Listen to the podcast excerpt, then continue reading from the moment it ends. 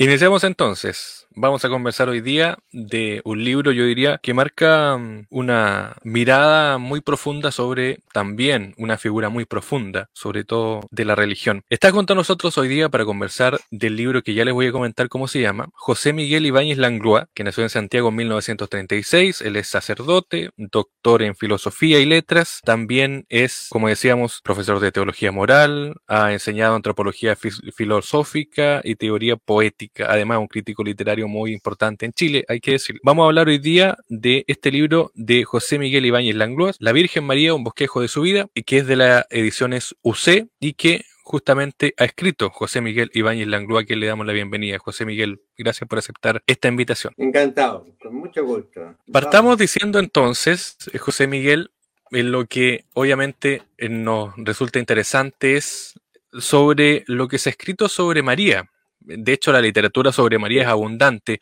¿Por qué usted decide escribir sobre ella? Bueno, la verdad es que hay muchos libros escritos a lo largo de los siglos sobre la Virgen María. Pero algunos son teológicos, teología de la Virgen María, mariología, otros son históricos, pero más que nada históricos de la época y de las costumbres de la época. Otros son libros devocionales que describen las distintas formas de piedad de la Virgen. Lo que yo echaba de menos es un libro narrativo. Eh, es un libro que cuente lo más posible de la vida de la Virgen María, pero sin ficción. O sea, un libro narrativo que se ajuste a los evangelios y que no agregue fantasías del género novelado. Ninguna de esas cosas me convence a mí.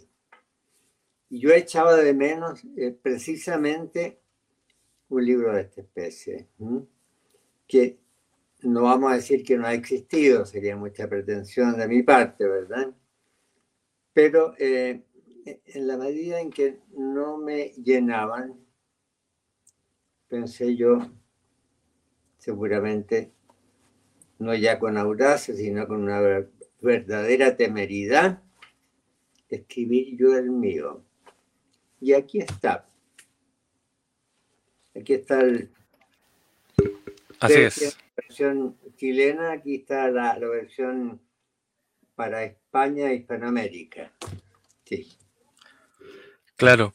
De hecho, en el mismo libro aparece la definición de María. ¿Cuál es la definición, estimado José Miguel, de María en sí, de la palabra, del nombre? Bueno, eh, ¿Creerá usted que no tiene mucha importancia? ¿Por qué? Porque mucha gente se llamaba María en la época de la Virgen María. Antiguamente había significado señora o princesa, pero ya quería decir cada vez menos. Lo importante no es lo que significara el nombre antes que ella. Lo importante es que ella personalmente, con su propia identidad, llenó el nombre de María lo hizo de nuevo. Y por eso en la historia cristiana hay innumerables mujeres que se llaman con ese nombre. ¿Mm? Hay un tema también que usted habla acá en el libro La Virgen María, un bosquejo de su vida, de este segundo plano. ¿Nos puede explicar más o menos cuál es la definición que usted daría para segundo plano, pensando también en el primer plano que ocupa su hijo justamente, que es Jesús? Bien, como los evangelios se proponen contar los hechos y los dichos de Jesús de Nazaret, eh, en cambio, de la Virgen María aparecen algunos fragmentos importantísimos, pero pocos, puesto que no es el objeto del Evangelio narrar la vida de ella, como tampoco la de Simón Pedro, como tampoco la de ninguno de los demás apóstoles, ¿verdad? O sea, Jesús llena todo el espacio. Ahora, en el margen de este espacio aparece su madre. En los primeros capítulos del Evangelio de San Lucas, en un párrafo importantísimo del Evangelio de San Mateo. Y luego, a la hora del Calvario, frente a la cruz de su Hijo, San Juan, el Evangelio de San Juan. Y eso es todo. Son unos pocos fragmentos, pero son de una densidad tan grande y de una importancia tan fundamental para la vida cristiana que siendo pocos dan para mucho, sin inventar, como les decía, eh, tratando de decir lo que dicen los evangelios, pero no solo eso, porque para eso ya están los cuatro evangelios. Yo no soy un quinto evangelista, no. Está lo que dicen los cuatro evangélicos, pero es tan denso y tan intenso, tan lleno de proyección, que se la puede, esos párrafos se pueden explayar en forma verosímil, en otras palabras, sin inventar nada que no sea a partir de lo que está dicho por estos tres de los cuatro evangelistas. ¿Por qué usted, José Miguel, decide no citar, por ejemplo, a autores, no, no escribir los comentarios de otros autores o citas de otros autores en este libro? Mire, yo he escrito muchos libros más eruditos, con citas de autores, comillas, referencias, notas a pie de página. Pero aquí yo lo que he querido es dar al lector una lectura de esta que los diseñadores o programadores llaman lectura limpia, nada de comillas, nada de notas a pie de página. Un libro que se pueda leer en forma continua, con la única referencia de la Biblia y más que nada de los mismos evangelios, sin cambiar ni siquiera el tipo de letra, porque creo que eso facilita la, lectura y porque además no es un libro de erudición que tenga que citar otras fuentes. Hay un tema también que uno al leer este libro, al leer la vida de María, que está ahí, ediciones de UC, lo recalcamos, eh, hay silencios, por así decirlo, hay momentos donde uno va avanzando en los evangelios, en la vida de Jesús, que es el principal, obviamente, los evangelios tratan sobre él. Eh, pero hay silencios donde uno finalmente no, sabe muy bien qué pasó con María en, en algunos momentos. ¿Cómo llenó usted esos silencios o cómo también mm, eh, lo explicó en el libro? Mire, no lo llené. No. Si usted mira el índice, lo que aparece aquí son en los distintos capítulos eh, las referencias a los respectivos pasajes del Evangelio. Y apenas si se puede decir que yo rellené en un par de capítulos sobre la niñez de María, la adolescencia de María y luego sobre todo el tiempo que va desde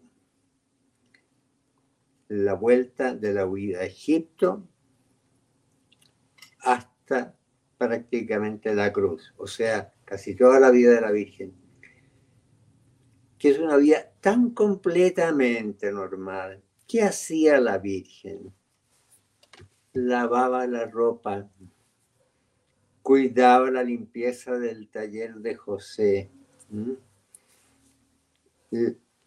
la cosía, cocinaba, iba a la fuente de Nazaret como hacían todas las mujeres de esa pequeña aldea, por lo demás no era más que una pequeña aldea. Se ponía, como solían hacerlo, el cántaro sobre una tabla encima de la cabeza, iba a la fuente, seguramente la única, de esa aldea, y allí la llenaba de agua, volvía, cocinaba, en otras palabras, hizo lo que hacían todas las mujeres de su lugar y de su tiempo. Nada extraordinario, lo común y corriente. Quienes han inventado cosas extraordinarias son esos escritos que se llaman evangelios apócrifos, que se escribieron dos, tres siglos después. ¿Para qué?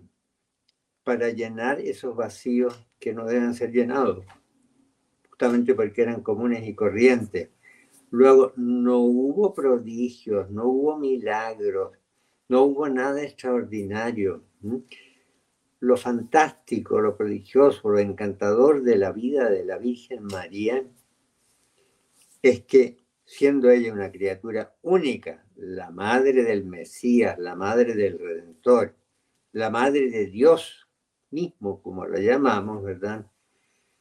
En su vida ordinaria, la que cubrió la mayor parte de su vida, casi toda, menos, menos los, los episodios evangélicos, ella se pareció a todas las demás mujeres de su lugar y de su época.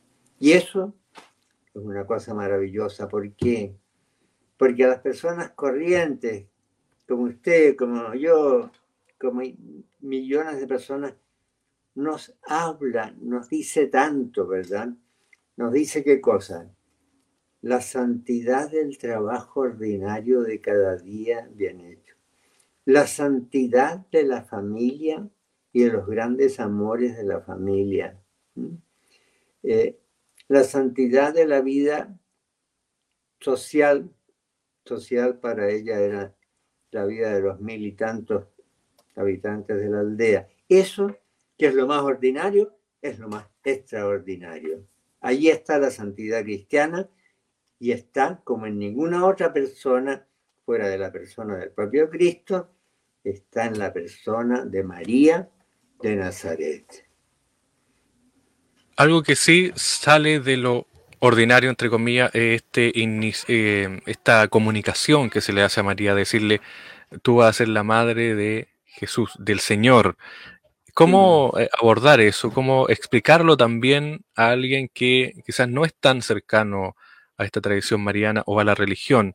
Es decirle, bueno, aquí hay una anunciación, hay un proceso que se inicia con esta comunicación de decirle, María, tú eres la escogida, la elegida, como dicen algunos. Claro. Bueno, el Evangelio lo cuenta con muy pocas palabras, ¿verdad? está al comienzo del Evangelio de San Juan, perdón, de, San Lucas, ¿verdad? Eh, dicho con una gran brevedad, porque los evangelios son sumamente parcos, sintéticos, lacónicos, solo dicen lo justo y necesario. Entonces, bueno, sobre cada pasaje de esos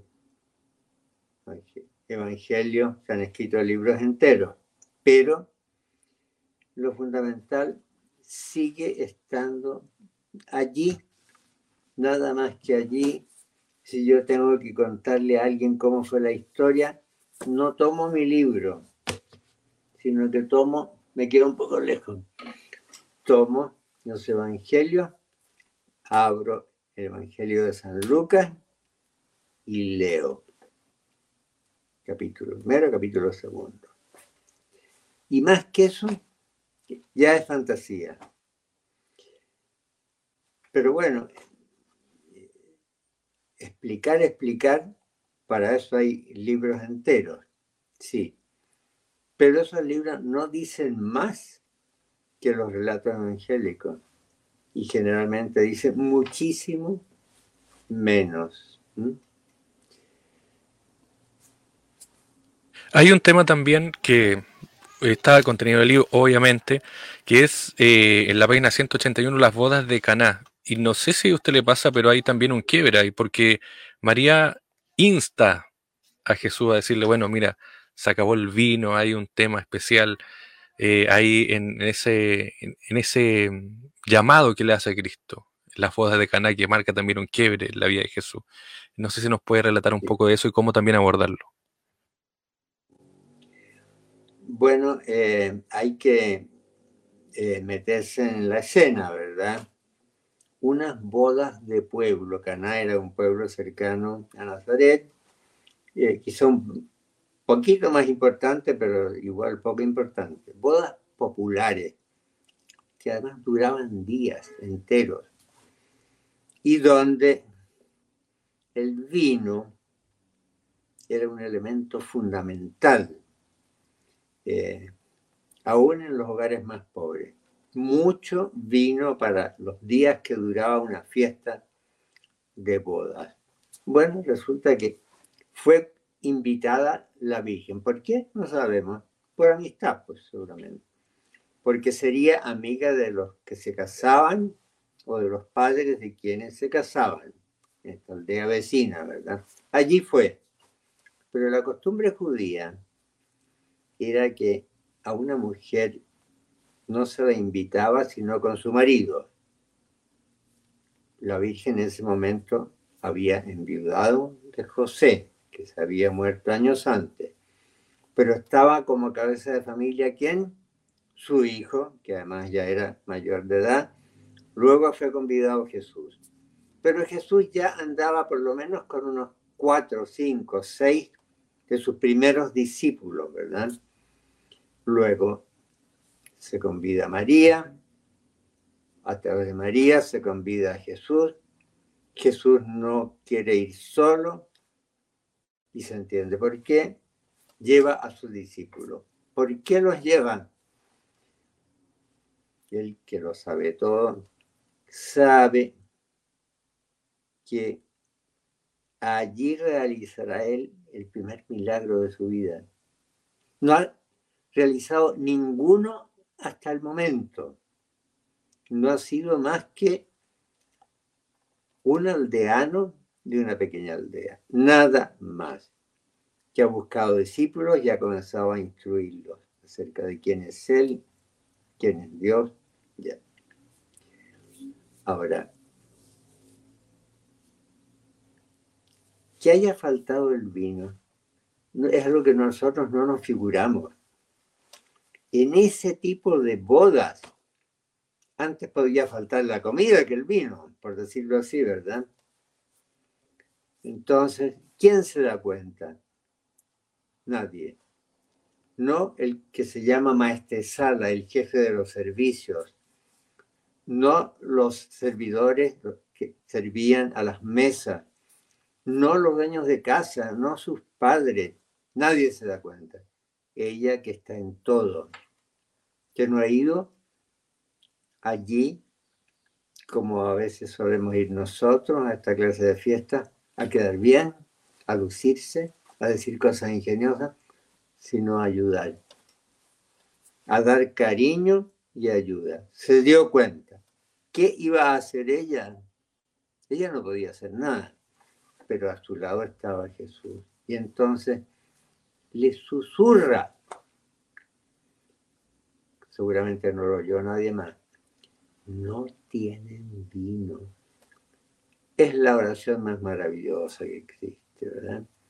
Es la simple posición de un hecho.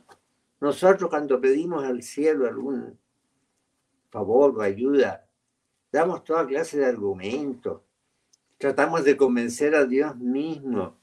Y ella dice, no tienen vino. Jesús parece que dice que no, pero finalmente dice que sí, por la petición de su madre. En el lugar había esas tremendas, y cántaros, recipientes enormes, llenos de agua para la purificación de los judíos, ¿verdad? Bien. La Virgen dice, hagan lo que Él les diga Jesús dice, llenen esos recipientes y nada más, punto.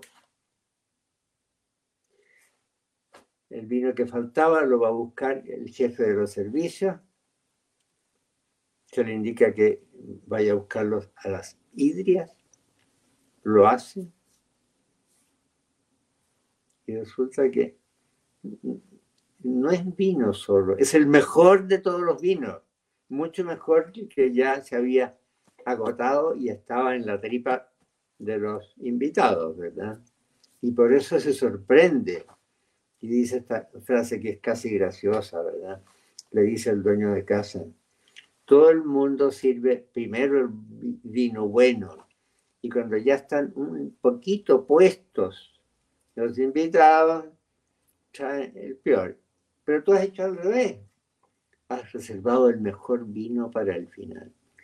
Ahora, la sorpresa que produce una cosa así la sorpresa del primer milagro de Cristo. Y, es donde se dice justamente que los primeros discípulos creyeron en él. Eran simples discípulos, pero ahora ya reconocen en Cristo al que él dice ser, el Mesías, el Salvador de nuestros pecados. Es un episodio extraordinario, dramático además, maravilloso, una joya de la literatura, contada en, bueno, en una página del Evangelio, nada más. Claro, en un extracto, un, párrafo. Eh, estamos conversando con José Miguel Ibáñez Langloas, que es el autor de este libro, que es La Virgen María, un bosquejo de su vida, de ediciones UC. ¿Por qué usted, José Miguel, cree que la relación con María tradicionalmente, históricamente, es tan fuerte en los pueblos, incluso en los pueblos que son, por así decirlo, lejanos a la tradición judía, religiosa, cristiana y católica. Está también instalada María en sus eh, advocaciones. ¿Por qué es tan fuerte la relación con la, con la sociedad en, general? Bueno, eh, la fe católica, la fe cristiana, bueno, la llama la Madre de Dios. Ahora, eso es un nombre tremendo. La Madre de Dios, ¿se entiende? La Madre de la segunda persona de la Santísima Trinidad, que es Jesucristo, Dios hecho hombre, Dios verdadero y hombre verdadero. Ella es la Madre de Jesús y por eso mismo la Madre del Hijo eterno del Padre eterno. Ahora, eso es algo tan completamente maravilloso, tan inaudito, ¿verdad? Que no podía sino dejar en la historia humana un impacto muy fuerte, por de pronto, sobre todo en los pueblos cristianos. Más aún, sobre todo en el mundo católico puesto que las confesiones protestantes y evangélicas tienen ciertas reservas en relación a la persona de María, ¿verdad? Eh, pero en todo el mundo católico, la devoción a la Virgen recorre toda la escala cultural, desde los teólogos más encumbrados, mejor dicho, partiendo al revés, desde el campesino, desde el obrero, desde la madre de familia más humilde hasta los más grandes teólogos. Cubre el espacio católico entero. Y hasta tal punto que, a ver, déjeme ver si encuentro aquí. Yo tomé, pero que no lo había perdido.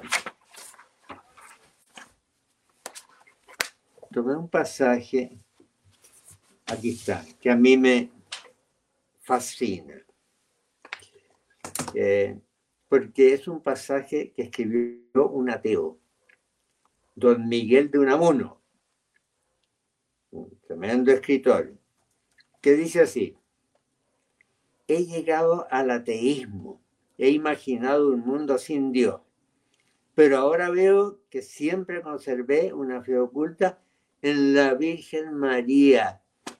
¿Cómo es esto de que un ateo cree en la Virgen? Bueno, es lo que él dice y agrega. En momentos de apuro se me escapaba la exclamación, Madre misericordia, protégeme. Y luego toma la imagen de la parábola del hijo pródigo. Llegué a imaginar un hijo pródigo que abandona la religión materna. Al dejar este hogar del espíritu, sale hasta el umbral la Virgen y allí lo despide llorosa, dándole instrucciones para el camino. De cuando en cuando, el hijo pródigo vuelve la vista a la casa y allá, en el fondo del camino largo y polvoriento, al pie del umbral, ve a la Virgen Madre viendo marchar a su hijo. Y cuando al cabo de los años viene cansado y deshecho, encuentra que ella lo está esperando en el umbral del viejo hogar y le abre los brazos para hacerlo entrar en él y presentarle al Padre. Y concluye diciendo, uno, uno, María es de todos los misterios el más dulce. Bueno, eh, a mí me conmueve este pasaje porque justamente está escrito por un hombre que en principio no creyó, no en Dios, no en Cristo, pero sí en la Virgen. Hay algo muy profundo e, y muy extraño al mismo tiempo, ¿verdad? En este hecho, ¿verdad? Porque lo común es que quien cree en Jesucristo cree en su madre. Pero aquí tenemos el caso de, este gran hombre que fue Miguel de Unamuno. Claro, un gran, gran hombre de letra, además que, que bueno, que lo exprese él es muy significativo. Por último, José Miguel, hay también en Chile, me imagino, una relación directa con María que me imagino la sociedad en sí la ha adoptado, es decir, lo vemos desde los albores de independencia, desde el tradicionalismo religioso, pero también la vemos en la figura popular. ¿Cómo creería usted que debería presentarse hoy día María en esta sociedad tan distinta quizás, obviamente, a los de Jesús o a los de los otros siglos? ¿Cómo está María presente o cómo debería presentarse en esta sociedad actual? Bueno, solo se la puede presentar en su verdadera identidad. Nosotros no podemos quitarle nada ni agregarle nada. Pero tantas veces la piedad popular, esto que se llama la religiosidad popular, ve más allá de los que se consideran sabios. Y el pueblo chileno ha seguido viendo en ella a la madre. Y hasta tal punto que bueno, con la devoción a la Virgen pasa algo muy bonito. En los distintos países